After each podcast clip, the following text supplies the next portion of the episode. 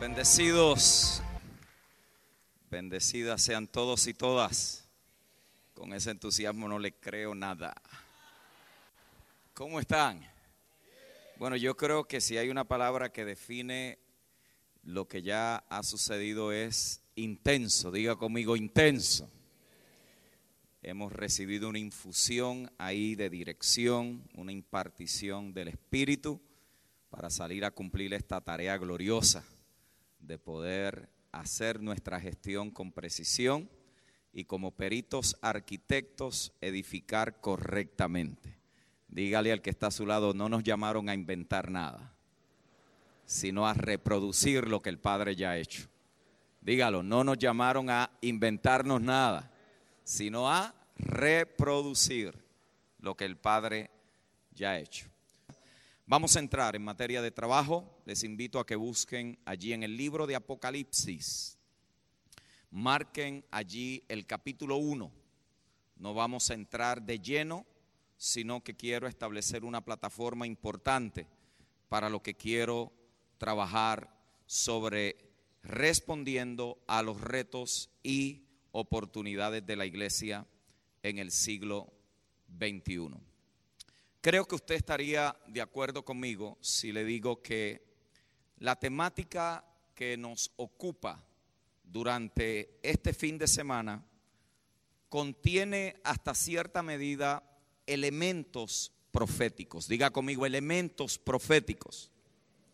La gente usualmente cuando oye la palabra profético o profecía, piensa que solamente se limita a el pronóstico de algo que sucede en el futuro. Sin embargo, lo profético es mucho más que eso.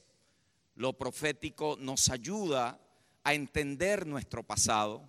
Lo profético nos equipa para nuestro presente y lo profético nos posiciona para saber cómo vamos a responder a los retos del mañana. Usted debe recordar que cuando en el libro de los Hechos se registra el derramamiento del Espíritu Santo, dice que Pedro se puso de pie y dijo, esto es. En otras palabras, él estaba interpretando la historia. Él estaba dándole a lo que se había leído en el pasado, pero que no se había entendido sentido en el presente. Y él allí declaró y dijo, y profetizarán vuestros hijos y vuestras hijas, y vuestros ancianos soñarán sueños, y vuestros jóvenes verán visiones.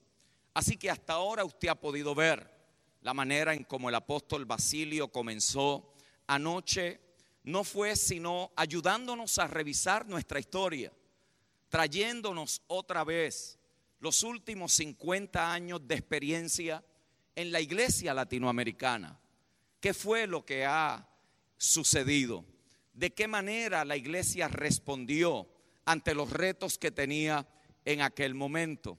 Pero a la misma vez nos está ayudando, nos está preparando y nos está equipando para saber como iglesia de qué manera vamos a responder a los próximos 50 años en Latinoamérica.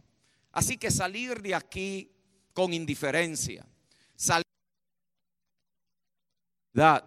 con el mismo pesimismo, significa que hemos desperdiciado una oportunidad divina que nos quería preparar para este momento de la historia. Dígame, diga conmigo este momento de la historia. La indiferencia nunca ha sido una estrategia nunca ha sido una estrategia para el avance de la misión de la iglesia. De hecho, la iglesia por naturaleza y por definición debe de ser la protagonista de la manifestación del reino de Dios en la tierra. La iglesia encarna en tiempo real a qué se parece un hombre y una mujer en la cual Dios es el que gobierna. Por lo tanto, nuestros retos, la manera en que nosotros respondamos a ellos. No puede ser con una mentalidad de sobrevivencia.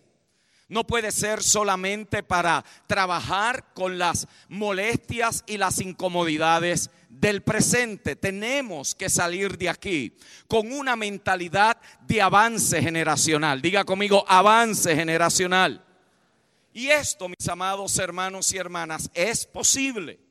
Porque la iglesia en cada generación tiene una comprensión y percepción de lo que Dios ha hecho en Cristo, el pacto en el cual ella ha sido establecida, pero a la misma vez tiene la gracia para poder permitir que lo que el Padre ya ha hecho y le está revelando por el Espíritu altere su realidad presente. Esto significa entonces que la iglesia gestiona la misión que se le ha encomendado desde una obra consumada, pero en contextos diferentes. Esto significa que no todos los contextos son iguales. Hay retos en Ecuador que no los hay en Chile. Hay retos en Chile que no los hay en Estados Unidos. Hay retos en Venezuela que no los hay en Colombia. Hay retos en Colombia que no están en Honduras. Por lo tanto, la iglesia parte de la premisa que la obra consumada de Cristo, lo que el Espíritu le está hablando a la iglesia tiene que ser encarnado en contextos diferentes, pero el fruto siempre será el mismo. Cristo formado en la vida de cada generación para presentar a todo hombre perfecto en Cristo el Señor. Diga conmigo contextos diferentes. Cada contexto nos presenta retos. Y esos retos van a crear nuevas oportunidades. Esto es, si nosotros respondemos de la manera correcta. Históricamente, la iglesia siempre ha avanzado más cuando está siendo retada que cuando está cómoda.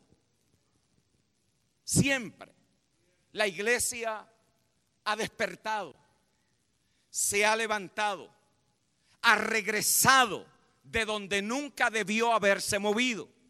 La iglesia siempre ha sido una fuerza movilizadora, no porque está cómoda dentro de cuatro paredes, sino porque está enfrentando presiones de todos lados. Y a mí me parece que los retos que estamos enfrentando como iglesia en esta generación no son para destruirnos, no son para que retrocedamos, no es para fragmentarnos o debilitarnos, lo contrario, es para que una iglesia que ha oído la voz del Espíritu de Dios en su generación diga, este es el momento de la historia en la cual Dios me ha llamado a participar con Él. Cada contexto es diferente, pero a la misma vez, hoy estamos enfrentando una serie de retos que son comunes a todos, que todos los tenemos en cada ciudad, en cada país, en cada barrio, en cada pueblo.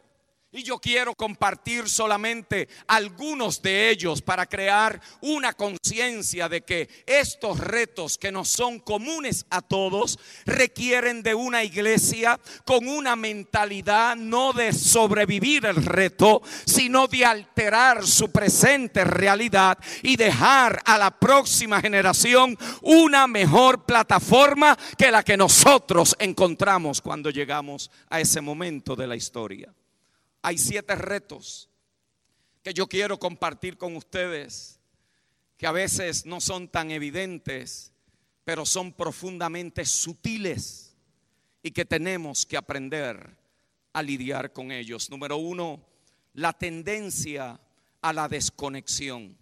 Es irónico que mientras más conectados estamos tecnológicamente, más ausentes estamos físicamente.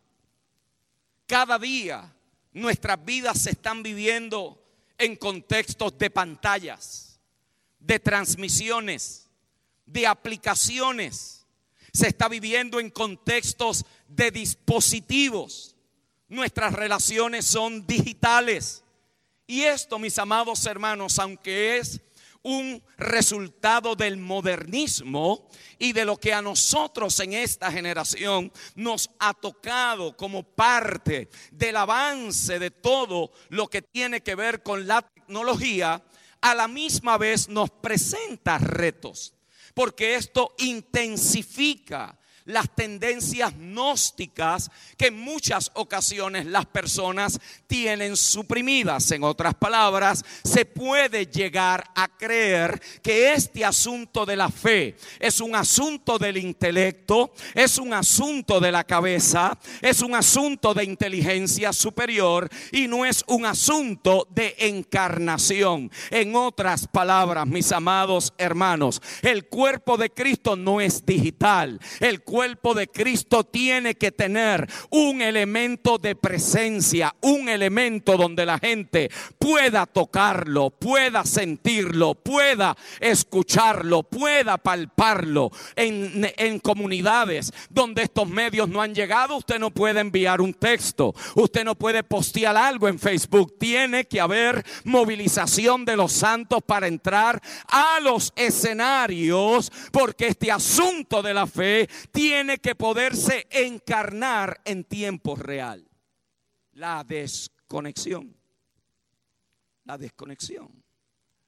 La iglesia tiene que crear estrategias donde los creyentes participen juntos, donde viajen juntos, donde coman juntos. Yo sé que eso no es difícil, porque si usted quiere congregar a mucha gente, dele comida. Pero yo estoy hablando de otro tipo de comida. Estoy hablando de comidas con propósito, no para llenarnos la barriga. Comidas donde participemos de experiencias comunes, donde usted se lleva segmentos, grupos particulares que viajen juntos a otros países o dentro de su propia nación identifican escenarios de dolor, de sufrimiento, de miseria, y usted moviliza a la gente allí, porque no se puede ser iglesia digitalmente, mis amados hermanos. La iglesia por esencia tiene que tener un elemento de encarnación. No se puede ser iglesia mirando solamente Facebook Live. Facebook Live no reemplaza la experiencia de ser parte de una congregación local. Es allí donde Dios nos forma. Es allí que aprendemos a amarnos los unos a los otros. Es allí donde nosotros tenemos en nuestra vivencia y en nuestro crecimiento y madurez aquellas experiencias que verdaderamente hacen posible que seamos iglesias. Por lo tanto, hay que traer nueva conciencia, nueva sensitividad a los creyentes de que el cuerpo de Cristo no es digital, que la presencia física de la iglesia en el mundo es indispensable. Indispensable. La gente no puede reemplazar la, el congregarse con quedarse en su casa viendo predicadores por Facebook Live. Segundo, la tendencia o el reto de la compartimentalización. Esta es la única generación que puede hablar con muchas personas a la misma vez y no prestarle atención a ninguna. Es la única generación que tiene este reto, que tiene cuatro pantallas abiertas que tienes por un lado un dispositivo y por el otro lado la pantalla de tu computadora y por el otro lado la notificación que te llegó y por el otro es la única generación que pone al descubierto un pedacito de su vida acá, un pedacito de su vida allá, este estado de lo que hice y usted y yo sabemos que los estados de Facebook son más una mentira que una realidad. La gente busca impresionar a otro con la foto, con el pantalleo y con lo que la gente quiera que los otros sepan. Es una generación compartamentalizada. Es una generación, mis amados hermanos, que ha aprendido a orar con el teléfono al lado mientras lee la escritura. Es una generación que tiene notificaciones interrumpiéndole mientras ora. Retos. Retos que dificultan la formación espiritual del creyente. Y la iglesia tiene que poder intencionalmente responder enseñándole a la congregación que cada área de su vida deben de estar integradas y deben de reflejar el gobierno de Dios para su vida. El tercer reto que tenemos de una manera sutil es el reto del consumismo. La gente va a los servicios a recibir algo. De hecho, solo se quedan en congregaciones que se ajustan a sus necesidades. Es como si fueran al concesionario de autos. Ellos van, el, escogen el carro, el auto que más le guste, que más le convenga y que más satisface sus deseos personales. Asimismo van. No es tanto a dónde me dirige el Espíritu, sino dónde están diseñados para yo sentirme bien. Porque a mí me gusta porque yo quiero sentirme cómodo. Yo no quiero que me estén retando, no quiero que me estén hablando de cosas que me incomodan. Y hay ocasiones donde las personas no deberían de estar saliendo de las reuniones diciendo amén, gloria a Dios y aleluya. Hay gente que necesita en ocasiones saber, he desperdiciado 30 años en la iglesia evangélica creyéndome que esto tenía que ver conmigo cuando esto siempre ha tenido que ver con el propósito eterno de Dios. Por lo tanto, la iglesia del siglo XXI tiene que retar esta mentalidad en vez de atenderla. Porque la reunión de los santos es un lugar para ser perfeccionados y edificados para propósitos más allá de nosotros mismos. Nuestras reuniones es la invitación de Cristo para que nosotros podamos ser parte de lo que Él ya está haciendo en el mundo, no una invitación para que Cristo valide nuestra propia autorrealización. La mentalidad consumista. El cuarto reto que enfrentamos es el ídolo de la autonomía. Poco representa una amenaza mayor para la iglesia en la cultura occidental del siglo XXI que esta mentalidad dominante de que cada persona es el árbitro de su identidad, de su propia moralidad, de su propio destino. El apóstol Basilio ayer hablaba y eso ya está claro esa filosofía del ser y hacer lo que te parezca. Si se siente bien, entonces es verdad. Si te gusta, ¿por qué no hacerlo? Siempre y cuando no le hagas daño a nadie, estás en terreno seguro. Es una mentalidad, es el ídolo de la autonomía. Es creer que nosotros podemos gobernarnos a nosotros mismos. Y el mensaje tiene que poder contrarrestar esto y hay que ayudar a las personas y disipularlos para que se sometan a convicciones bíblicas, no sentimentales, que sepan que todo lo que se siente no es una verdad y todo lo que se siente no me da permiso para ejecutarlo. Es una mentalidad que hay que traer al gobierno de Cristo por más auténticas y sinceras que sean, podemos estar equivocados. Por lo tanto, traemos nuestras vidas al gobierno de Cristo. Quinto reto que enfrentamos en nuestra generación de una manera sutil son los medios sociales. Por supuesto que hay cosas positivas. Por supuesto que la apertura la democratización de los medios que hoy están al alcance no solo de la mega congregación que tiene el recurso económico para poder transmitir un mensaje, sino al alcance de cualquier persona. Eso es un arma de doble filo. Es un reto que tenemos hoy. Y es un desafío que la iglesia contemporánea tiene que saber administrar. ¿Por qué? Porque el principal de los retos con los medios sociales es esta obsesión performativa que lo que alimenta es el orgullo y la hipocresía. Para mucha gente, mi amado hermano, su día se le arregla si le dieron muchos likes a su comentario o si mucha gente lo pasó en los medios sociales. Por eso mientras más controversial, mientras más sarcástico, usted va a ver que más me gusta y más se comparte.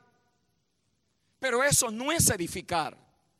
Eso no es usar los medios sociales como un instrumento para nosotros poder ser personas que contribuyen al desarrollo de la vida de los santos. Eso es más bien ser un guerrillero de los medios sociales.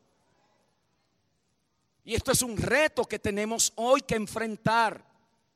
A esto usted le suma que los medios sociales pueden complicar las situaciones pastorales, pueden empeorar los problemas de una congregación. ¿Cuántos creyentes hoy no ventilan sus frustraciones, sus quejas, sus críticas, sus indirectas por medio de los medios sociales y de las redes, en vez de ir cara a cara con las personas para poder resolver sus dilemas y sus asuntos? ¿Cuántas congregaciones hoy no han sufrido. Antes eso se trabajaba, trabajaba en la familia de la fe, en la congregación local, en medio del, de ese intercambio que es verdaderamente lo que nos ayuda a crecer y a madurar, mis amados hermanos. Hoy no, hoy la gente sale disgustada, critica al ministerio, critica a la congregación, critica a los pastores. Cualquier cosa que no le gusta, tira una indirecta por los medios. No podemos ser parte de esa miseria en los medios sociales. Somos llamados a edificar no solamente en persona, sino también en los medios sociales. Si me pueden dar más monitor, por favor. Esto se complica aún más, porque los medios sociales despiertan el deseo carnal de la celebridad. Hoy cualquiera tiene una plataforma. Esto era exclusivo antes de algunos. De algunos. Hoy, aleluya. Hoy esto está al alcance de, de todos. Cualquiera hoy es famoso. Cualquiera hoy tiene una serie de seguidores que aplauden cualquier estupidez. ¿Sí o no? Cualquiera hoy se da la tarea de aumentar sus, entre comillas, amigos en Facebook y seguidores en Twitter. Se emplean estrategias, se crean controversias, se dicen cosas para esperar una respuesta y establecer un debate. Ese es el, el, el hecho de que la gente está que buscando esta celebridad. Celebridad. ¿Saben mis amados hermanos cuántos pastores y líderes están más interesados en impresionar a la audiencia que atender a su rebaño? ¿Sabe? ¿Sabe cuántos podrían estar llamando uno a uno a personas en la congregación, salir a tomarse un café con ellos, hacer un discipulado personalizado, individual, en el dime y te diré, en el mirarnos a los ojos, que estar tratando de buscar like para que la gente crea que tú eres importante. Bendito sea Dios en Cristo. Somos reformadores, no gente que crea controversia. Reformadores que tienen en su visión presentar a todo hombre perfecto en Cristo. El sexto reto que tenemos que enfrentar es el reto de los compromisos y alianzas. Y esto no es nuevo. Esto ha estado presente desde el siglo I. Es ese sentido de lealtad de una persona al imperio o a la nación. Hay gente que son más patriotas que hijos de Dios. Hay gente que defiende más su partido político que a un hermano. Alianzas, alianzas sutiles que se van forjando allí, mi amado hermano donde la gente logra una mayor identidad con, con, comunidades fuera de la familia de la fe que con la familia de la fe. Es allí, mis amados hermanos, donde hoy encontramos los enredos desordenados de los cristianos en la política. Debemos de ocupar escenarios. Pero si usted va a ocupar un escenario y necesita comprometer el mensaje, yo le diría que lo piense dos veces. Porque la iglesia nunca ha necesitado de César para hacer su tarea. Usted no puede reformar al César. Usted no puede reformar al César vote por su partido, elija su candidato, pero eso es un derecho civil en nuestros contextos democráticos. Pero usted no es mi hermano porque pertenece al mismo partido o porque usted pertenece, a la misma ideología política. Usted es mi hermano y mi hermana y eso tiene mayor valor que cualquier cosa aquí en la tierra. Somos hermanos porque tenemos un mismo Padre, una misma fe, un mismo Señor, un mismo bautismo, una misma esperanza. Hemos recibido la vida de Dios. Esas alianzas son peligrosas. La iglesia a veces está fragmentada con la política de identidad, del partidismo. Y esto es desafiante, porque para mucha gente cualquier otra identidad es superior a su identidad en Cristo. Y eso hay que contrarrestarlo. Eso hay que trabajarlo. Y tendremos la difícil tarea de tener que reconocer y respetar esas múltiples identidades, pero a la vez hay que desafiar a las personas, hermano. Hay que desafiar a las personas a vivir sujetos al gobierno de Dios en Cristo. Séptimo reto, el reto del hiperintelectualismo. El reto del hiper intelectualismo. Si nuestra presentación del Evangelio, hermano, es solo para la cabeza, algo falta. algo falta. La iglesia tiene que volver a recuperar el sentido de asombro del Evangelio.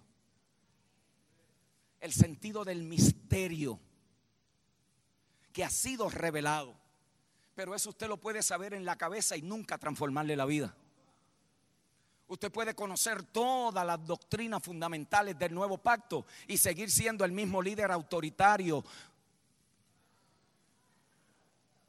Porque lo que tiene es información bíblica, no vida del Espíritu que lo va transformando a la misma imagen del Hijo. Por lo tanto, nuestra fe en Cristo tiene un elemento, mi amado hermano, de misterio. Tiene un elemento que yo no puedo explicar en ocasiones. Tiene un elemento donde Dios hace cosas que yo no he planificado y las que he planificado es capaz de deshacerla. ¿Alguien sabe de lo que yo estoy haciendo? En otras palabras, este asunto tiene que ver con Él mucho más que con nosotros.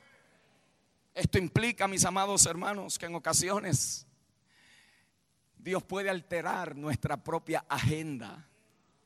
Dios puede hacer cambios en los que ensayaron un mes. Le puede cambiar el programa en 30 segundos o menos. ¿Alguien sabe de lo que le estoy hablando? Pastor, usted está diciendo que hay que hacer las cosas improvisadas. No, es que hemos querido tener tanto control de lo que se hace que le hemos dicho al Señor, si quieres hacer algo, pídeme permiso y yo te lo daré. Pero esto sigue siendo un asunto del Espíritu. Esto sigue siendo un asunto donde hay imprevistos. Esto sigue siendo un asunto donde en ocasiones no podemos controlar, sino que Dios quiere hacer cosas más allá de lo que nos habíamos imaginado. Los servicios más emocionantes deberían ser de la gente más entendida. Escuché lo que dije, más emocionantes, no más emocionalistas. Más emocionantes debe de ser de la gente que ha entendido y han sido iluminados en esta verdad.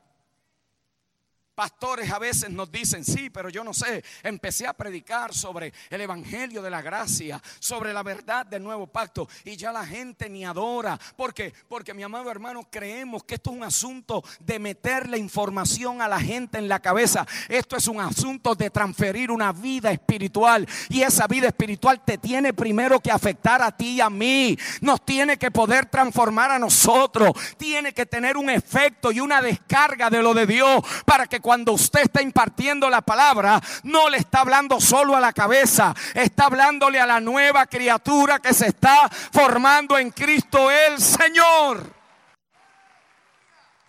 Habrá momentos donde las cosas se nos saldrán de orden y está bien. Los racionalistas lucharán, pelearán. Tengan cuidado con eso. Eso es pura emoción. Yo prefiero una emoción transformadora y no un cementerio que me entierre gente alegre, gente feliz, gente que levanta sus manos, gente que adora a Dios, aleluya, sin tener allí, estaré haciéndolo bien o mal, no, el Espíritu mismo nos va a guiar y nos va a dirigir a cómo adorar y servir al Señor. Es el elemento del misterio, el reto del hiperintelectualismo.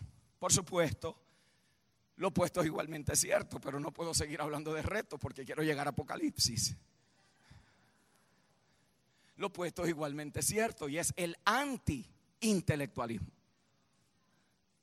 donde todo es improvisado, donde nada se enseña donde no hay nada sistemático doctrinalmente, no, es un impresionante balance en la vida del Espíritu, donde siempre estamos conscientes de que esto es mucho más de lo que nosotros mismos nos podemos imaginar. Por lo tanto, la respuesta a estos retos, hermanos, va a requerir que el liderazgo de la iglesia del siglo XXI tenga una una comprensión de la historia, de la cultura presente y a qué se parecerá el mundo del futuro. La iglesia de hoy debe establecer el fundamento sobre la cual la iglesia de 10, 20, 50 años a partir de ahora tendrá para seguir edificando. Tenemos que regresar a la edificación de una mentalidad generacional. Diga conmigo mentalidad generacional. Segunda de Timoteo 2.2 en la nueva versión internacional dice, lo que me has oído decir en presencia de muchos testigos, encomiéndalo a creyentes dignos de confianza que a su vez estén capacitados para enseñar a otros. Y esto es extremadamente importante. ¿Por qué? Porque los entornos cambian, los contextos cambian, las cosas no son estáticas. Nuestro mundo va aceleradamente cambiando en los próximos 5 o 10 años, su contexto puede haber cambiado radicalmente. Y aunque la gente viva en la misma casa, aunque la gente compre en la misma tienda, su mentalidad ha evolucionado, su forma de mirar el mundo ha cambiado. Y usted y yo tenemos que tener un paso al frente. No podemos ser líderes que siempre estamos reaccionando, que siempre estamos trabajando de atrás hacia el frente. Tenemos que poder leer las coordenadas del Espíritu para nuestra generación y irnos un paso al frente y estar preparados para que cuando vengan esos cambios sistémicos la iglesia pueda decir, para esto también el Señor nos había preparado. Tenemos que poder responder de una manera rápida, ágil, capaz, diestra, estratégica, para que no solamente respondamos a los retos de hoy, sino que a la misma vez podamos responder a los retos del mañana. Y eso, mis amados, es posible porque la iglesia no está fundamentada en nuestra propia sabiduría y habilidad humana. No somos como otras organizaciones que se forman dirigidas por hombres y mujeres de inteligencia excepcional. Nosotros no estamos limitados a quién es el más grande, cuál es el partido que está en el poder, quién es el analista cultural o el pronosticador más preciso. Nosotros somos los hijos del rey, llamados por el Padre, enviados a esta generación a proclamar las buenas nuevas del Evangelio del reino de Dios. Alguien aquí pudiera decir gracias Padre, porque para esta hora nos has llamado. Nuestro Dios nos ayuda. Estamos unidos a la cabeza y como Él dirige, nosotros le seguimos. Nosotros nos dejamos guiar. Estamos en sus manos y el futuro, aleluya, también está en las manos del Señor. Qué bueno saber que la iglesia no le pertenece a ningún hombre, le pertenece a alguien que es capaz en el siglo XXI. Permítame arreglar eso, no solamente en el siglo XXI, sino por todos los siglos y la eternidad. La iglesia de Cristo está bien dirigida por Él.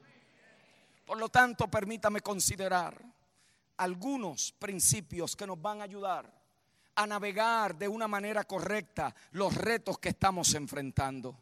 Nuestra referencia es el libro de Apocalipsis, un libro estratégico, no es un libro de miedo. No es un libro de anticristo, falso, eh, eh, falso profeta y la bestia. No es un libro de 666. Es un libro estratégico de esperanza de empoderamiento. Son personajes que aparecen en el desarrollo y el recuento o el relato de esa historia que tienen que ser correctamente entendidos en cada generación. Por lo tanto, ese libro para nosotros hoy se va a convertir en parte de lo que necesitamos conocer para responder a los retos. Y lo primero que vemos en ese libro son tres cosas que distinguen a una congregación y a un líder que responden de una manera correcta a los retos. Número uno, ellos piensan correctamente sobre el pasado, sobre el presente y sobre el futuro. Apocalipsis 1.8 dice en la nueva traducción viviente, yo soy el alfa y el omega, el principio y el fin, dice el Señor Dios, yo soy el que es, el que siempre era y el que aún está por venir. Note como de entrada el libro prepara el escenario para que los líderes en cada generación aprendan a pensar correctamente acerca del pasado, del presente y del futuro, el que es, el que habita en la eternidad, el que no es limitado o confinado por el tiempo, el que no hay que elegir cada cuatro o seis años, el que su trono es inconmovible, el que es. Usted le sirve al Dios que es, no es al Dios que era ni al Dios que será, es el Dios que es, es el Dios del eterno presente, el que habita, aleluya, en cada generación de sus hijos. Pero también es el que siempre era, el que es desde antes de la fundación del mundo el que ha sido de antes de que todo fuese creado, pero el que está aún por venir, el que estará aún después de que el tiempo ya no existe y todo será consumado según su voluntad y su propósito. Líderes e iglesias que responden a los retos de su generación, mi amado, tienen la capacidad de edificar informados por el propósito eterno, no la modalidad del momento, no lo que produce una reacción inmediata, no lo que la gente le gusta porque allá abajo lo están haciendo. Son líderes que están anclados en el que es, en el que era y en el que ha de venir. Alguien pudiera decirle amén a eso. Por un tiempo quizás, aleluya, tú verás a la gente resistiendo las reformas, resistiendo alinearnos al propósito eterno, pero tranquilo y tranquila, que es cuestión de tiempo. La verdad de Dios tiene más poder que la mentira que los hombres se han inventado. Segunda cosa que aprendemos allí es que este liderazgo iglesia saben en las manos de quién están. Apocalipsis 1:16 tenía en su diestra, dice allí, siete estrellas, de su boca salía una espada aguda de dos filos y su rostro era como el sol cuando resplandece su fuerza. Noten que bendita palabra esa. Eh, Apocalipsis 1:20, el misterio de las siete estrellas que has visto en mi diestra y de los siete candeleros de oro. Los siete estrellas son los ángeles de las siete iglesias y los siete candeleros que has visto son las siete iglesias. Mis amados, el tema del libro de Apocalipsis es uno, que al final de todo y por causa de todo, ya él ganó y no ha perdido y ha cumplido lo que siempre se había propuesto. Es una conclusión gloriosa que ya se ha consumado en Cristo. Por lo tanto, es evidente que los que han sido llamados para liderar su iglesia y la iglesia estén en su mano derecha. En su mano derecha habla de autoridad, de dominio. Las estrellas están en sus manos. Los mensajeros de Cristo para la iglesia tienen que manifestar su voluntad, su propósito y las intenciones del Espíritu para su iglesia. ¿Por qué? Porque Él es su autoridad. Esta gente hacen cuatro cosas fundamentales en el libro. Ellos sirven a su propósito, ellos ejecutan su voluntad, ellos hablan su palabra y ellos manifiestan su poder en su nombre. Noten que las estrellas no son afectadas por los estremecimientos de la tierra. Usted no está corriendo en, en retroceso, usted está enfrentando el reto con determinación porque usted está en las manos del Señor. Usted está seguro en su propósito. Tercero, entienden la condición espiritual de la iglesia. Apocalipsis 1.20. Y los siete candeleros que has visto son las siete iglesias. Cristo no solamente conoce a sus líderes, sino también a su iglesia. Él está en medio del candelero, como el sumo sacerdote que es, atendiéndolo. Por eso usted luego notará que el capítulo 2 y 3 se dirige a siete iglesias. Juan está viendo en esta visión cómo la iglesia está siendo evaluada en diferentes condiciones simultáneamente en la misma visión. Juan no tuvo siete visiones, él tuvo una visión y esa visión le permite ver como si fuera multidimensional la realidad de la iglesia a través de los tiempos en diferentes condiciones y la manera en cómo el Señor trata con ella a través de los tiempos. Juan está viendo allí algo que lo deja sorprendido. Por eso es que es posible estar en una o más de esas iglesias a la misma vez. Es posible. Porque la naturaleza de todo esto es espiritual. Tiene que ver con elementos espirituales.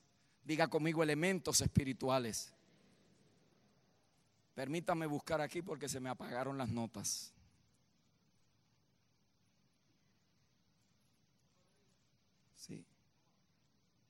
¿Tienes ahí? Conéctala por ahí. Gracias a Dios por la tecnología. Por allí. Y gracias a Dios por el pastor Abner. Denle un aplauso a Abner que nos libró.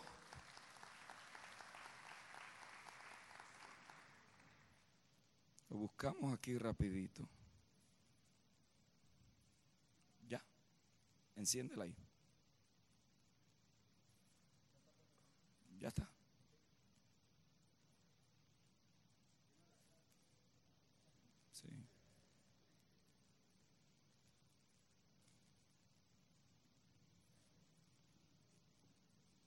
Note cómo podemos estar en esa iglesia, como les dije, de diferentes, en, en ¿cómo fue? En diferentes etapas, en diferentes tipos de iglesia a la misma vez. Pero quiero que vean cómo el Señor hace el acercamiento para tratar con esas iglesias. Y estos son estrategias del Espíritu, hermanos. Noten que hay cuatro cosas que Él hace con cada una de ellas. Número uno, discierne su condición. Discierne su condición. Segundo, reconoce su trabajo. Tercero, la afirma. Y cuarto, la reprende. Diga conmigo, discierne. Diga conmigo, reconoce diga conmigo afirma y diga conmigo reprende. ¿Y por qué esto es importante? Porque esto saca al líder de solamente estar evaluando, de solamente estar identificando faltas, de solamente estar señalando problemas, de solamente tener que estar trabajando con deficiencias.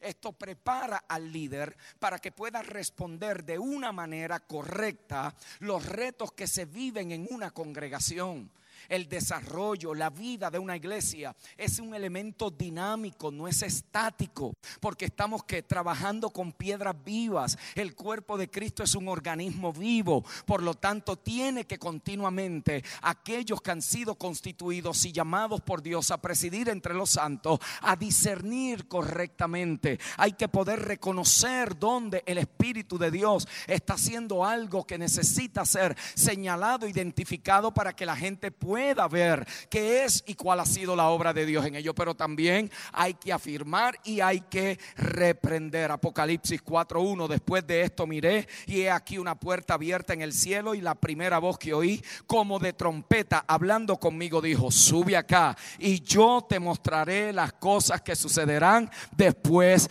de esta. Mi amado hermano, aquella invitación posiciona a Juan para que para darle un nuevo entendimiento y visión que fueran los correctos, como él iba a responder a lo que estaba viendo. Y lo primero que vemos es que Juan tiene que una nueva perspectiva. Note, después de esto miré. La palabra allí es eido, que significa percibir, notar, discernir, observar. Es la fuerza y el significado de algo que debe ser definido. Es prestar atención, es reconocer cosas que antes estaban invisibles, pero que ahora se han hecho visibles. Mis amados, como iglesia en el siglo XXI necesitamos una nueva perspectiva. Necesitamos volver a ver las cosas por otro tipo de lente. ¿Qué podemos hacer ante esta realidad que nos encontramos? Bueno, necesitamos una nueva perspectiva de lo que está a nuestro alrededor. Mira las posibilidades alrededor tuyo. ¿Qué cosas puede hacer la congregación en su contexto para cambiar la realidad presente. Por eso el líder y la iglesia, mis amados, que no puede ver el futuro, su tendencia es regresar al pasado, es anclarse de lo que es familiar, de lo que conoce, de lo que maneja, de lo que puede controlar. Cuando el Señor habló con Zacarías, Zacarías 4.2 le dijo, ¿y qué ves? Y él respondió, he mirado y he aquí un candelabro de oro, uno de, con un depósito encima y sus siete lámparas encima del candelabro y siete tubos para las lámparas que están encima de él. Pregúntale al que está a tu lado, ¿qué ves? ¿Qué ves? ¿Qué ves? Pregúntale al, al que está al otro lado, ¿qué ves? ¿Qué ves cuando miras a la juventud de tu ciudad? ¿Qué ves cuando miras la condición social, económica de tu contexto? ¿Qué ves cuando miras la incidencia de divorcios, niños en la calle, pobreza generacional? ¿Qué ves? ¿Qué ves? Estamos simplemente quejándonos de lo difícil que están las cosas o estamos mirando con una nueva perspectiva lo que tenemos alrededor nuestro. ¿Qué vemos? Necesitamos una nueva perspectiva para mirar a través de la neblina. Porque es importante aprender a discernir y a juzgar diferentes cosas de una misma situación. Hay que poder mirar una cosa a la luz de otra. En otras palabras, no hemos sido llamados a solucionar cada problema su congregación está configurada, empoderada por el Espíritu en diferentes etapas de la vida de su congregación para poder asumir diferentes retos y poder responder a ellos de manera diferente. No trate de hacer aquello para lo cual el Espíritu no lo ha preparado porque le está dando resultado a otro. Porque es probable que el otro tenga la configuración espiritual para responder ese reto y usted queriendo imitar lo que otro hace, lo que se está buscando es un desgaste en su vida, en su iglesia, en el ministerio, porque lo que está mirando no es lo que el Espíritu le mostró, sino como aquel creció cuando hizo lo que usted quiere hacer ahora. Tenemos que aprender a mirar a través de la neblina a saber en qué nos tenemos que concentrar. Necesitamos una nueva perspectiva para mirar a través de las tinieblas. Hay que mirar con los ojos de la fe, lo que el hombre natural no puede ver. Mira, con lo, mira, mira lo que Dios está haciendo desde las tinieblas, donde el pecado abunda, la gracia de Dios sobreabunda. Mira cómo Dios va a hacer algo en esa situación, cómo le va a dar un giro. Y yo oro al Señor que muchos aquí hoy que llevan mirando la misma situación por años, que te ha cargado pesar, que te ha cargado tristeza, la comiences a mirar por los ojos del Espíritu, una nueva perspectiva para que puedas ver las posibilidades, cómo de esa muerte Dios puede sacar resurrección, cómo de esas tinieblas Dios puede hacer que resplandezca la luz, cómo de ese barrio pobre, Dios puede estar preparando el próximo hombre y la próxima mujer que dejarán una marca en su generación. ¿Cómo Dios puede en medio de ese punto de droga estar preparando al próximo empresario que marcará su generación? Mirar a través de las tinieblas mirar de una manera diferente. Segunda de Corintios 4, 6, porque Dios que mandó que de las tinieblas resplandeciese la luz, es el que resplandeció en nuestros corazones para iluminación del conocimiento de la gloria de Dios en la faz de Jesucristo. Cuando Juan miró, mis amados hermanos, ¿qué vio? ¿Qué vio Juan? El capítulo 4, verso 1 nos dice que vio. Él vio una puerta abierta en el cielo. Note, la implicación en el griego es una puerta para entrar. Es una puerta para aprovecharla. Es el acceso a una oportunidad que se nos presenta. Y tenemos puertas abiertas delante de nosotros en esta generación. Puertas que nos están presentando oportunidades. Puertas que tienen implicaciones generacionales. Hay oportunidades delante de nosotros que son puertas abiertas. Apocalipsis 3:8. Yo conozco tus obras. He aquí he puesto delante de ti una puerta abierta, la cual nadie puede cerrar. Porque aunque tienes poca fuerza, has guardado mi palabra y no has negado mi nombre, mis amados hermanos. Y yo profetizo en el nombre del Señor. Hay oportunidades que el Señor pondrá delante de ti. Hay puertas que se abren y nadie las podrá cerrar. Hay escenarios que Dios te ha preparado para que cuando esa oportunidad se presente, tú entres por allí y puedas cumplir con tu asignación. Puertas, como primera de Corintios 16, 9, porque se me ha abierto puerta grande y eficaz y muchos son los adversarios. Segunda de Corintios 2:12, cuando llegué a Troas para predicar el evangelio de Cristo, aunque se me abrió puerta en el Señor. Hechos 14:27 y habiendo llegado y reunido a la iglesia, refirieron cuán grandes cosas había Dios hecho con ellos y cómo había abierto puerta para la fe de los gentiles. Colosenses 4:3 orando también al mismo tiempo por vosotros para que el Señor nos abra puerta para la palabra a fin de dar a conocer el misterio de Cristo, por el cual también estoy preso. Diga conmigo, puertas abiertas para predicar el misterio. Oportunidades únicas que están marcadas para que entres por ellas. Las puertas también son oportunidades de respuesta. Porque las, las puertas definen tiempos. Definen tiempos es cuando una verdad es instalada en tu espíritu. Cuando tú sabes de que sabes, de que sabes que esa oportunidad que se ha presentado no es un capricho tuyo, no es un deseo de grandeza. Tú sabes de que sabes, estás dispuesto a dejarlo todo, estás dispuesto a sufrir pérdida, estás dispuesto a perder amistad de alguien. ¿Sabe de lo que yo estoy hablando? Es algo que se instala en tu espíritu, es una oportunidad que te define un tiempo, es un pensamiento que altera toda tu existencia, es una nueva manera de editar un viejo pensamiento donde las cosas que te pasaron ayer no te amargan la existencia de hoy. Es como un José que aprendió a editar su experiencia de vida diciéndole a ellos lo que ustedes habían intentado para mal. Dios lo ha convertido para vuestro bien. Es una definición de tiempo. Una puerta crea una oportunidad que te va a llevar a algo más grande. Es un punto en el tiempo y la vida cuando las cosas cambian. Cambios que te conducen a una nueva dirección.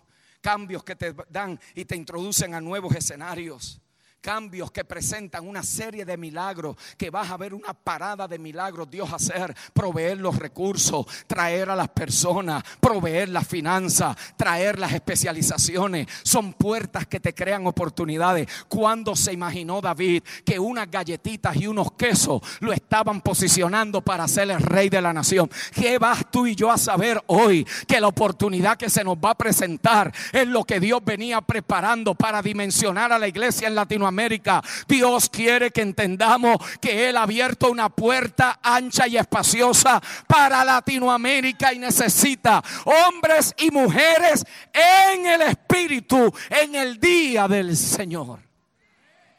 Hombres y mujeres entendidos en quién están y en el día en que ministran a Cristo. Las puertas crean oportunidades para el tiempo presente. Es un de repente. Yo profetizo que se te van a presentar oportunidades que tú no tenías en agenda, que tú no tenías programadas, que tú no tenías allí señaladas en tu, en, en tu plan estratégico de tres años. Dios te va a sorprender con puertas abiertas de repente, de repente, en un minuto, en un abrir y cerrar de ojos, en menos de 24 horas. No sobreexageres el pasado, no sobreestimes el futuro, no subestimes el hoy. Dios puede hacer lo que menos te imaginas en un abrir y cerrar de ojos. Tenemos hoy cosas extraordinarias porque Dios nos está abriendo las puertas. Hay momentos que te van a definir y que tú y yo tenemos que responder. Que te van a definir. Mateo 8:13, entonces Jesús dijo al centurión, ve como creíste. Ve como creíste. Te se ha hecho. Y dice, y su criado fue sanado en aquella misma hora. Yo siento en mi espíritu que aquí hay gente que en este camp va a salir redefinido y redefinida a enfrentar los retos que tiene su contexto. Pero no solamente enfrentarlos como si fuéramos nosotros los que tenemos la capacidad y fuerza de hacerlo, no, sino que estamos aquí disponibles, que estamos aquí preparados para lo que el Espíritu quiera hacer. Yo oro al Señor que Dios te va a dar, aleluya, un nuevo sentir como si fuera un nuevo comienzo. Te vas a volver a enamorar, aleluya, del asombro de servirle al Cristo, que puede hacer cualquier cosa en cualquier momento, cuando menos nos lo imaginamos. Otra cosa que Juan experimenta es que oye claramente la voz del Espíritu. Oyó la voz del Espíritu.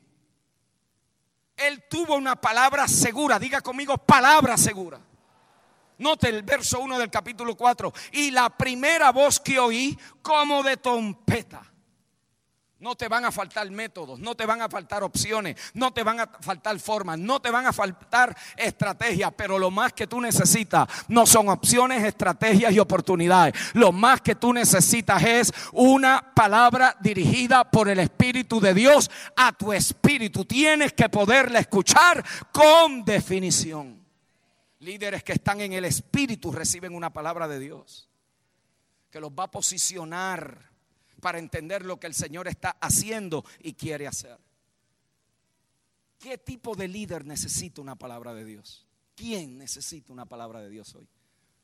Una palabra de su espíritu. ¿Sabe qué? Líderes incrédulos. Necesitan escuchar la voz de Dios en su espíritu. Líderes que creen que no, han visto tanto que no creen nada ya. Tan escépticos. Hermanos, el ministerio te puede llegar a ser y a convertir en la persona más incrédula del planeta si usted lo permite, hay una cantidad de líderes cínicos que dicen amén con la boca, pero no lo creen en el corazón.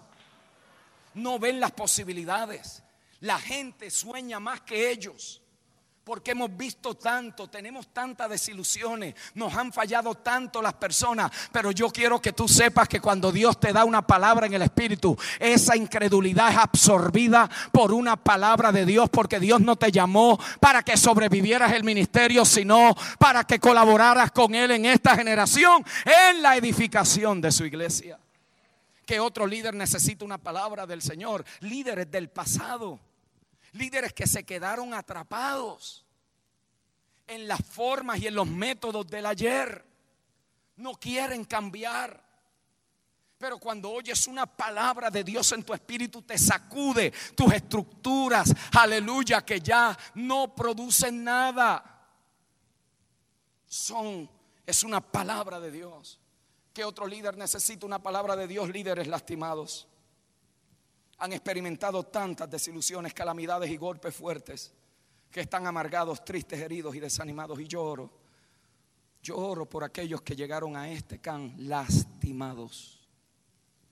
Gente malagradecida, gente que te dio la espalda, gente que te ha pagado con crítica, gente que te sembraste en su vida y de repente ahora se han convertido tus peores enemigos. Una palabra de Dios en el espíritu tuyo hoy te lleva a reeditar todo ese veneno de las palabras de los hombres para que te levantes sobre todo eso y puedas tener una voz clara del Señor en tu espíritu. Note cómo él le dice que cuando oyó la voz hablando conmigo, dijo, sube acá. En el griego la implicación es un movimiento hacia arriba. Es subir a otro nivel. Es moverte de un estado inferior a uno superior. Es cambiar de postura. Por eso es que hay que oír la voz del Señor. Porque lo único que te invita a subir sobre distracciones, a subir sobre todo tipo de ruido es cuando tú has escuchado la voz de Dios en tu espíritu. La gente te viene con quejas y tú no le das mucha atención. La gente te viene con dudas y no te afectan. La gente te viene con inseguridades y tú eres una inspiración para ellos. Alguien sabe de lo que yo estoy hablando. Por lo tanto, tenemos que poder subir. Dale un codacito al que está a tu lado y dile, hay que poder subir. Porque Él nos ha llamado y nos está hablando en el espíritu. Sube acá, sube acá el Señor habla tu espíritu no para dejarte donde estás, sino para cambiarte de posición, para cambiarte de perspectiva, para que puedas estar listo para enfrentar los retos que están por delante.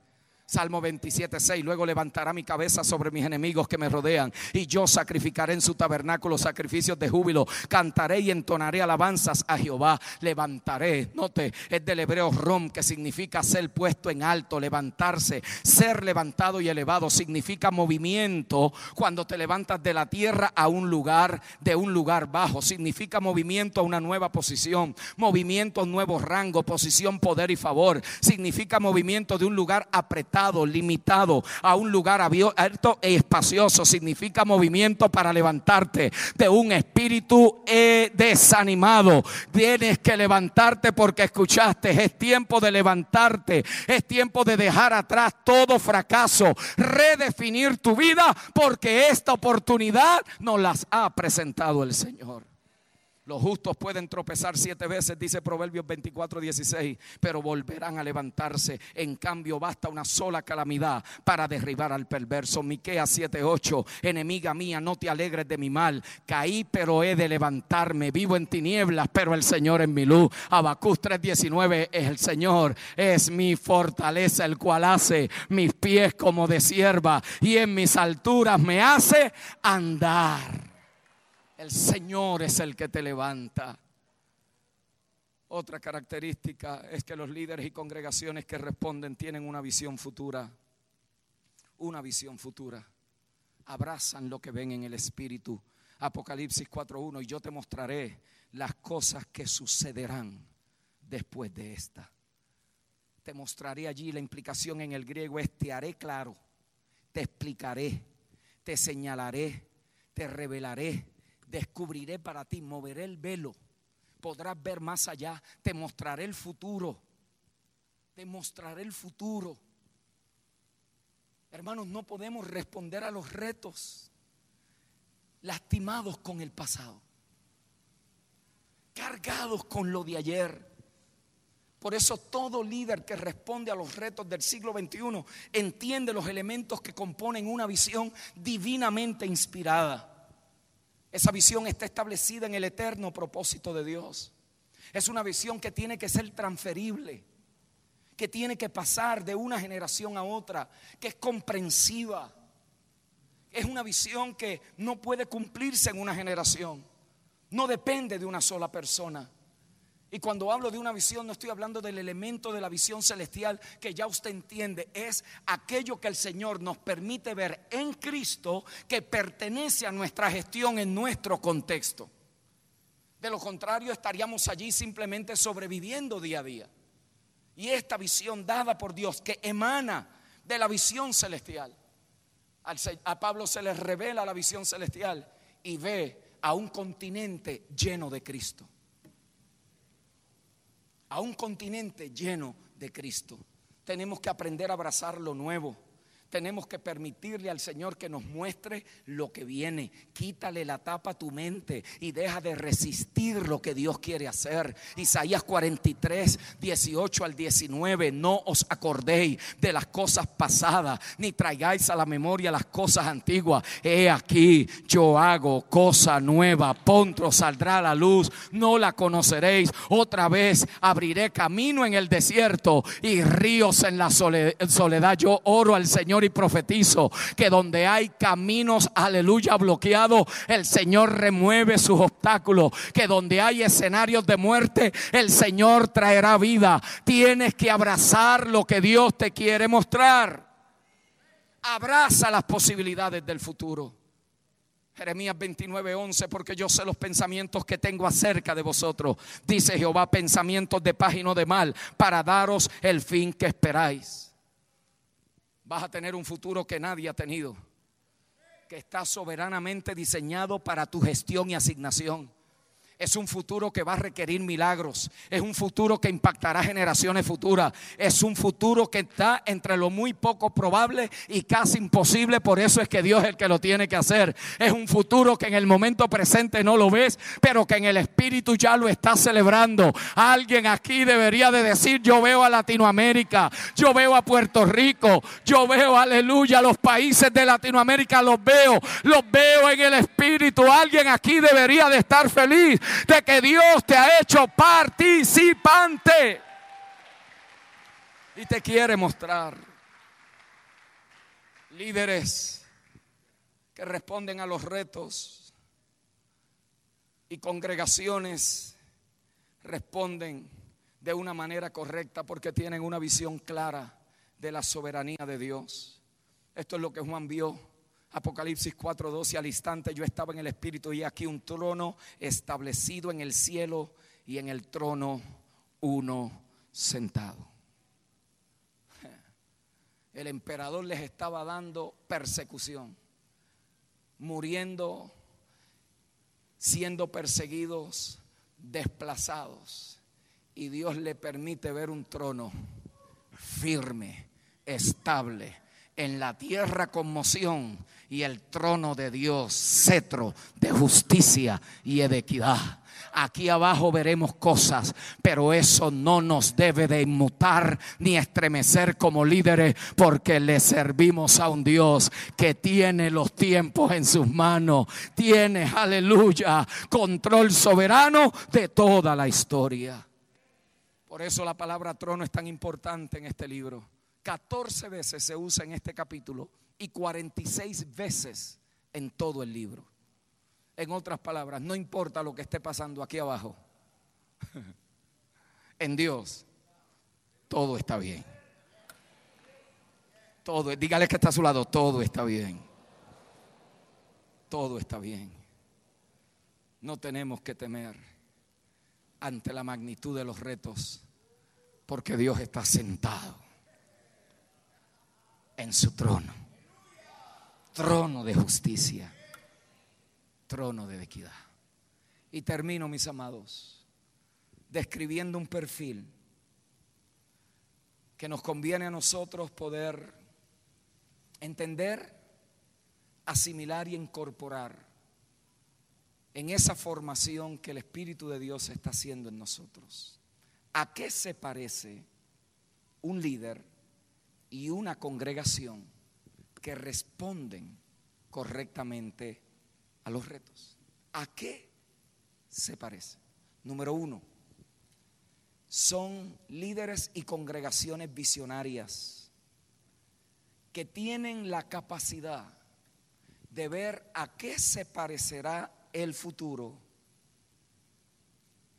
sin tener temor a lo que se parezca son visionarios. Segundo, tienen una mentalidad global. Ya no piensan con mentalidad de aldea.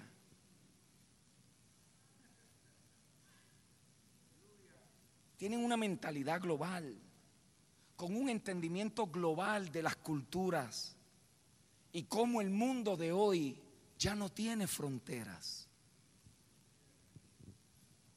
Hoy podemos tener estrategias de penetración a países sin haberlos visitado. Hoy podemos disipular gente en otras naciones y no se congregan con nosotros. Este líder mira de una manera diferente. Esta congregación no se congrega allí para que le ministren una palabra el domingo y salir a la miseria de la vida. No, son gente que están mirando con una inspiración el futuro porque saben que Dios ha abierto puertas y le ha dado oportunidad. Tercero, esta gente entiende recursos y finanzas y cómo manejarlas y cómo multiplicarlas en los ambientes económicos con fe y entendimiento. Esta gente no está orando que Dios le traiga millonarios. Ellos trabajan en la producción de ellos. Les enseñan cómo comenzar microempresas. Identifican vocaciones que pueden ser dimensionadas a nuevos modelos de negocio. Buscan en los jóvenes quién está siendo inspirado, guiado, dirigido por el Espíritu, quién tiene una idea poco común, rara, muy poco probable que se pueda hacer una realidad, pero que cuando se considera en Dios, Él puede hacer cosas que ni nosotros nos habíamos imaginado. Son líderes que aprenden a manejar recursos que preparan escenarios para que la gente pueda prosperar. Cuarto, edifican con carácter. Edifican con carácter. La integridad es más poderosa que las destrezas. La gente quiere que edifiquemos con integridad, con confianza, con honestidad y con lealtad a los principios. No seas un líder que le predicas una cosa hoy y otra cosa mañana porque la gente se te comenzó a ir. Sea un líder íntegro. Si vas a predicar esta verdad, por esta verdad también puedes y tienes que morir. Sé íntegro con el mensaje. Quinto, entienden cómo manejar la tecnología. Ya no están excusándose, yo no brego con eso. Si no sabes, busca a alguien. Son líderes que aprenden a manejar la tecnología, traen, traen, nuevas oportunidades a la congregación a través de comunicaciones, trabajo en equipo y innovación. Son personas que manejan recursos allí, que están presentes. Sexto, muestran determinación mientras edifican la iglesia del mañana. Esta gente se recupera rápido de los fracasos toman riesgos, están dispuestos a fracasar y admiten errores y aprenden y siguen haciendo la obra. Esta gente no edifican solos, son parte de equipos ministeriales. Terminó la hora del llanero solitario. Esta, esta obra es muy grande para tú hacerla solo. Son gente que saben que en equipo es mucho más fácil comparten sus recursos, sus equipos. Son gente que no tienen nada de ellos. Son personas que tienen a la disposición del cuerpo lo que puedan contribuir. ¿Por qué? Porque para ellos es más importante que la edificación de la iglesia que su imperio personal. Esta gente edifican en equipo. Esta gente también aprenden el arte de saber escuchar. Tienen empatía. Se identifican con sus comunidades aprenden a traer soluciones donde otros necesitan respuestas. Nueve, mantienen la iglesia enfocada en la misión, en la misión. ¿Y cuál es la misión? De ser los agentes de Dios en la tierra, para manifestar la vida del reino, para que hayan vidas transformadas y reconciliadas con Dios. Esta gente crearán un puente que conduzca a la gente del servicio de la congregación a las calles de la comunidad. Es un pueblo que carga buenas noticias, agentes de transformación, gente que ve escenarios y en vez de criticarlos, juzgarlos y condenarlos, ellos dicen, Señor, ¿cuál es tu respuesta para esta realidad de mi contexto? Y Dios nos abrirá puertas, entraremos por ellas y responderemos correctamente en esta generación. Ponte de pie, mi amado hermano y hermana. Yo siento en mi espíritu que algo se está gestando y Dios te trajo a esta convocatoria no para que apuntes un evento más y un encuentro más en tu agenda de eventos.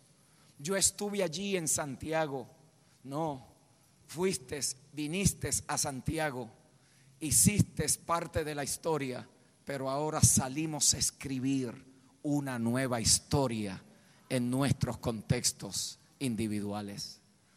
Yo quisiera pedir en el nombre del Señor, si los ministros pasan por acá, los apóstoles, pastores, porque queremos ministrar. Muchos de ustedes llegaron acá Y al escuchar cada exponente la palabra, no es que usted está sorprendido porque está escuchando algo nuevo. Esto no se trata de predicar algo diferente, de predicar algo nuevo. ¿Sabe cuál es nuestra tarea en muchas ocasiones? Ponerle palabras a lo que el Espíritu ya te está hablando. La tarea muchas veces es que usted tenga el vocabulario para poder articular correctamente, porque nuestra gente solamente puede ser guiada y dirigida si entiende bien las direcciones y las coordenadas.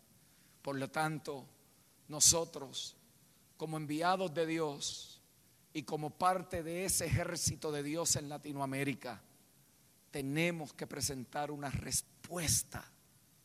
Y eso no va a ser posible a menos que no entendamos bien nuestros retos y podamos conocer las oportunidades que ellos nos presentan.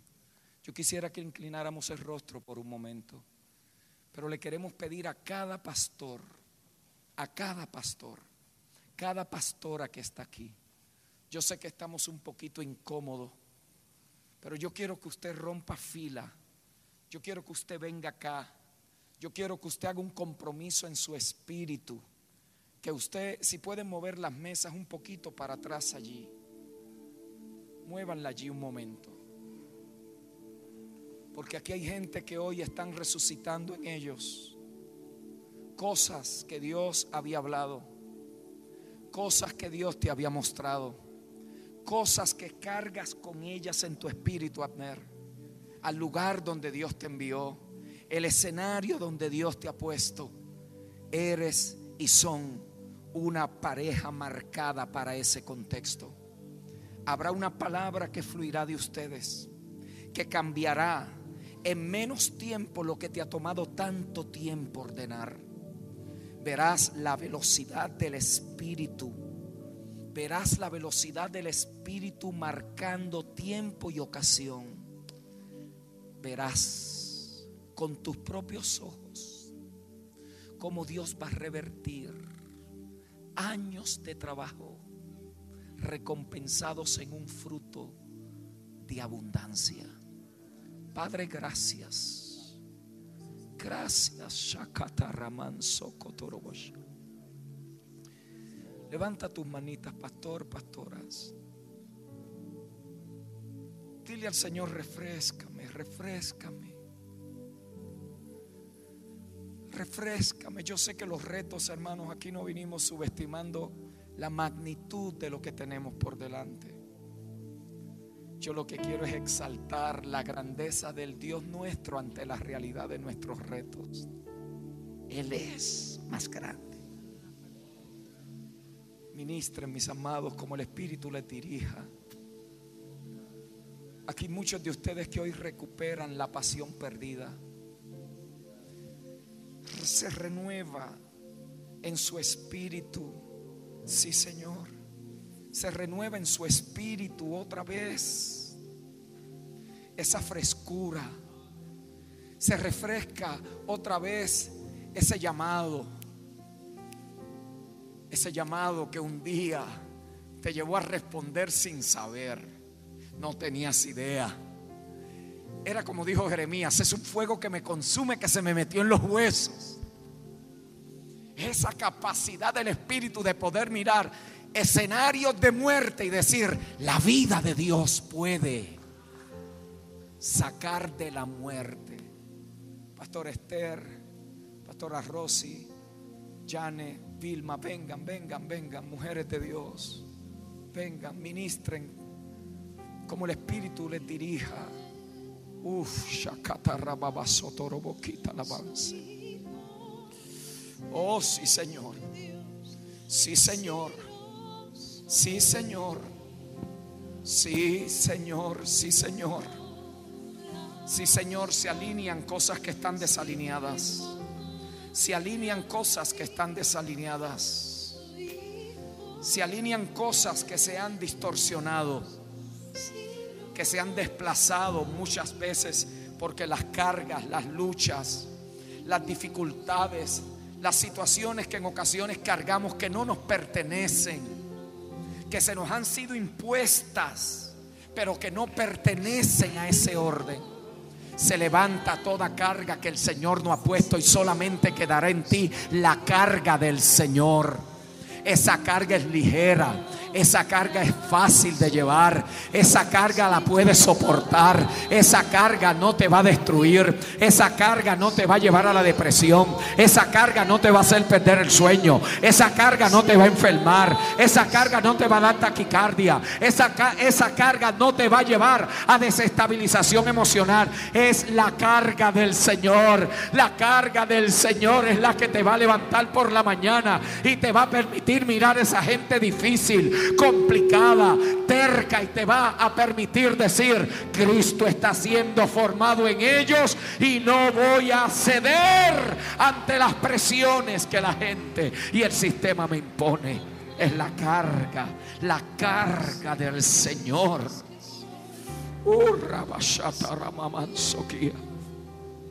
Es la carga del Señor. Es la carga del Señor. Es su carga, es lo que Pablo decía. Lo que más me pesa es la preocupación por las iglesias del Señor. La, la carga que produce gozo, la carga que produce descanso, la carga es irónico, pero es una carga que no pesa. Es una carga que no pesa.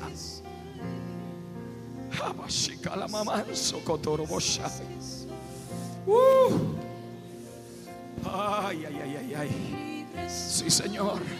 Sí, Señor. Cualquiera que nos esté mirando, no sé si estamos todavía en los medios.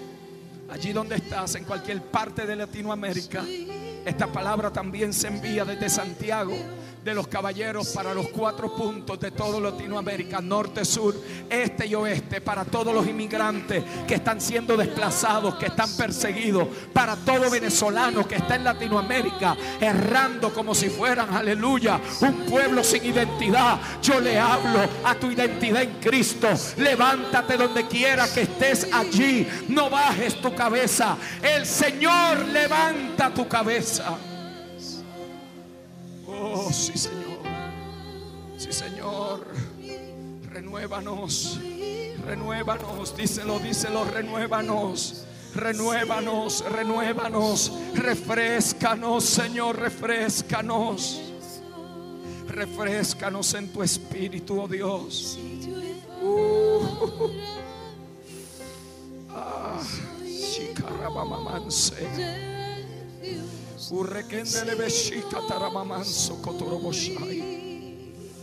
Derekenda la manse kita la baso halabashika ramama. Uh. Hay un nuevo tiempo que se marca hoy. Hay un nuevo tiempo que se marca hoy. Ah, es una palabra que saldrá de tus labios. Una palabra procesada refinada. Es una palabra con peso en el espíritu. Es una palabra que marcará. Irás a lugares donde no tenías agendado estar. Y allí te envió el Señor. Verás, verás con tus propios ojos lo que la palabra de vida hará en aquellos que serán expuestas a ellas. Eh. Sí, Señor. Sí, Señor. Sí, Señor. Sí, Señor. Sí, Señor. Sí, Señor. Se levanta, se levanta, se levanta una generación. Una generación que ve en el Espíritu, que mira en el Espíritu, que percibe en el Espíritu, que discierne en el Espíritu. Se levanta una generación de hijos e hijas, de hombres y mujeres entendidos en los tiempos es una generación que no está mirando al pasado para criticarlo y al presente para quejarse. Es una generación que aprende de la historia, que entiende los retos del momento, pero se prepara para responder responsablemente de lo que se nos ha encomendado. Uh, catalamanso, quita la babashikalamanse. Oh, ven acá, ven acá, vengan acá los dos, los dos, los dos. Levanten sus manos. Mm. Sí, Señor. Sí, Señor.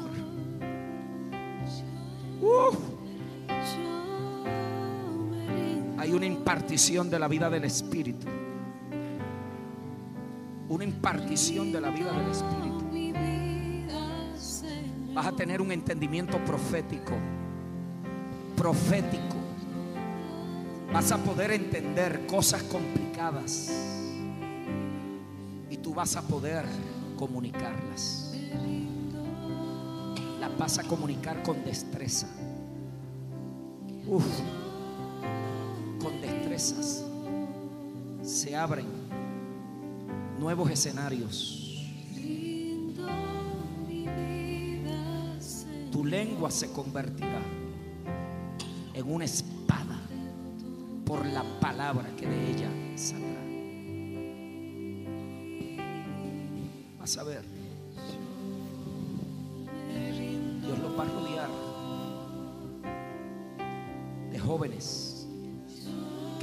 Buscando el consejo,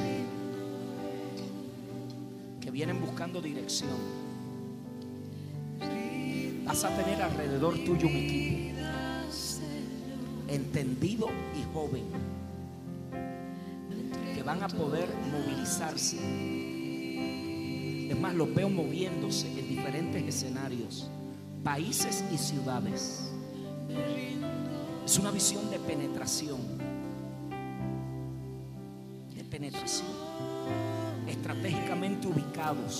y colocados en lugares donde Dios los sembrará.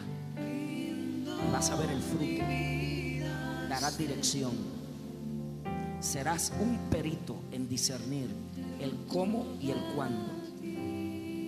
Tiempos precisos de acción. Tiempos precisos. En el nombre del Cristo resucitado. Una nueva unción marcando una nueva temporada para responder. Levantarías tus manos y adoramos al Señor. Díselo a Él. mi vida. Lo dirías a través de todo este auditorio, allá arriba y allá atrás. ¿Por qué no levantamos todos un momento nuestras manos y lo proclamamos al Rey? Dice, Me rindo.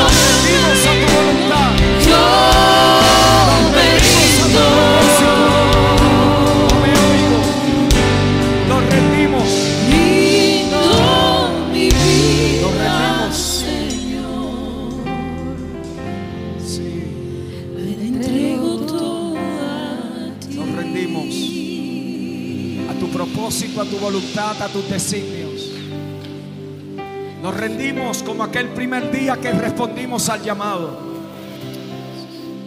Nos rendimos como en cada momento y en cada etapa de nuestro desarrollo que hemos tenido que morir a sueños, ideas, caprichos personales. Nos rendimos. Nos rendimos, Señor. Nos rendimos y crucificamos la tendencia de la carne de ser admirados, celebrados, aplaudidos. Señor, que seamos comunicadores de la fama del otro. de la fama de Cristo. Oh, te atreves a decirlo ahí en tu corazón a voz. Solamente con las voces y los instrumentos yo me rindo, díselo. Yo me rindo solo a Él. Rinde tu matrimonio, rinde tus finanzas, rinde tu casa, rinde tus hijos, rinde tus hijas. No hay nada mejor, no hay un privilegio mayor que servir Cristo. Yo me rindo, yo me rindo, yo me rindo. Yo me rindo.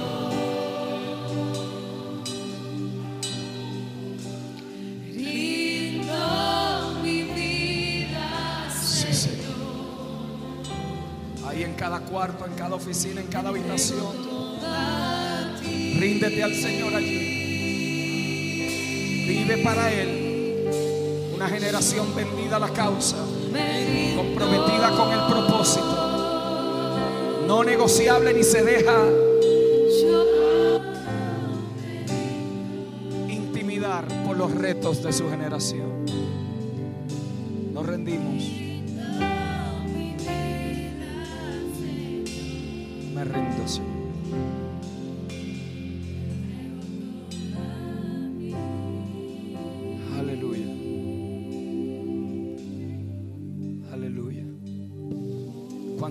Decir que el Espíritu habló a tu vida en alguna área hoy?